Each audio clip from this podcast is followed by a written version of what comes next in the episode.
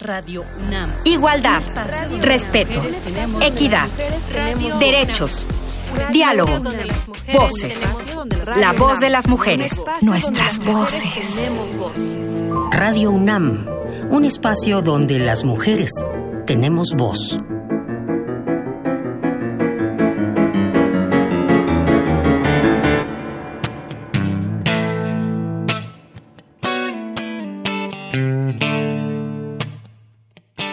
La década de los 80, el 34% de la población estudiantil de licenciatura correspondía a mujeres que demandaban opciones laborales, de participación política y social. En este periodo se dieron cambios políticos en la situación de las mujeres en México. En 1988 fue electa por primera vez una senadora de oposición, Ifigenia Martínez Hernández.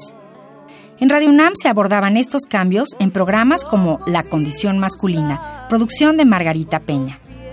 En esta ocasión vamos a dedicar el programa La condición masculina a analizar la vida de dos hombres atormentados. Estos hombres son el escritor Christopher Marlowe y su personaje, el doctor Faustus. Los cambios sociales y políticos de la condición femenina se reflejaban en las actividades que realizaban las mujeres en Radio UNAM. No solo había actrices que participaban en los radioteatros, la emisora era dirigida por una mujer, Beatriz Barros Orcasitas.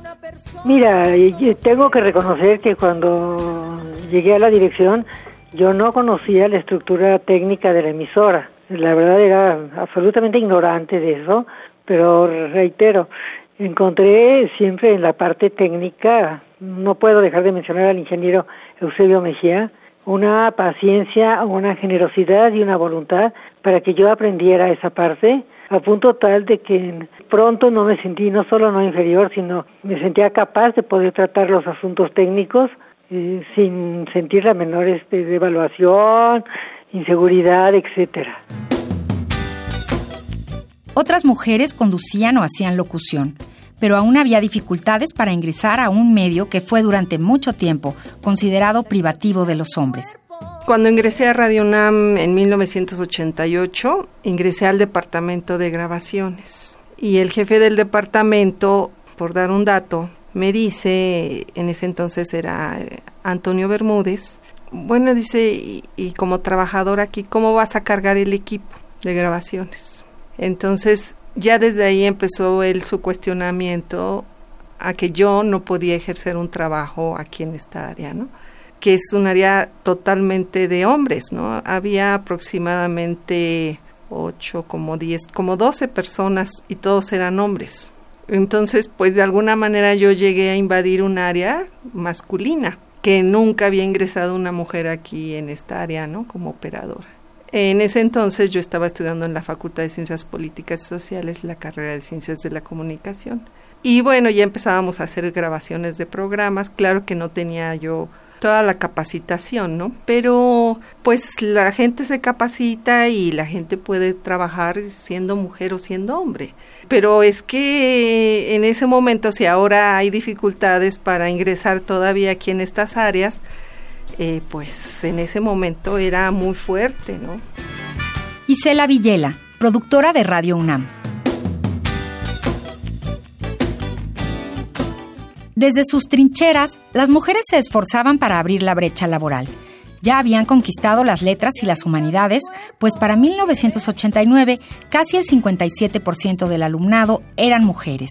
Ahora el reto era capacitarse para ejercer su profesión. Yo cuando llegué a radio en los años 80, un poco ya no estaban estos programas paródicos, ya otra vez se había vuelto a la formalidad. Las mujeres en cabina éramos minoría, las mujeres estaban en programas literarios y en programas de análisis musical y creo que no fue una época así como muy muy rica en participación en programas de opinión por parte de las mujeres. Eso contrasta, digamos, con lo que se escucha ahora está ya una presencia más, más eh, presente, están ahora también inteligencias, informalidad, atractivo, no sé, ya la estación un poco dejó de los tonos tan formales y tan académicos y creo que eso también en eso ganamos todos y la presencia de las mujeres pues simplemente ahora es mucho más relevante, ¿no? Sabemos sus nombres, este, sabemos cómo piensan, vemos un ejercicio de libertad de expresión muy interesante y creo que de mi época a la de ahora creo que hay ganancias. Rita Abreu, locutora de Radio UNAM.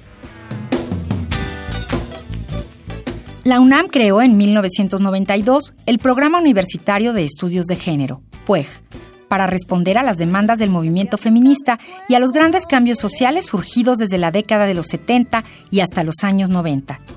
El PUEG fue también una propuesta de feministas académicas, cuya intención era transformar en conocimiento esa efervescencia de la sociedad.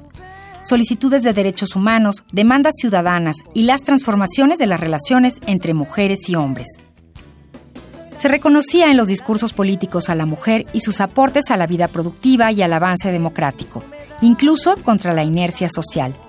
El Gobierno de México creó en 1996 el Programa Nacional de la Mujer, Alianza para la Igualdad. La voz de las mujeres se transformaba. Las demandas también evolucionaban. El Programa Universitario de Estudios de Género, PUEG, producía en Radio UNAM la serie Pensar la Diferencia. Se acercaba el final de la década de los 90, con la tercera ola del feminismo cuestionando temas de raza y sexualidad. Radio UNAM celebraba su 60 aniversario con más voces femeninas que hablarían de marginación, de luchas, heridas y también de logros, de cultura y arte.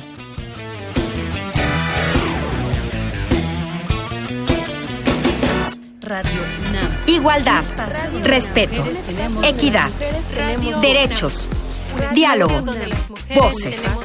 La voz de las mujeres, nuestras voces. Radio UNAM un espacio donde las mujeres tenemos voz.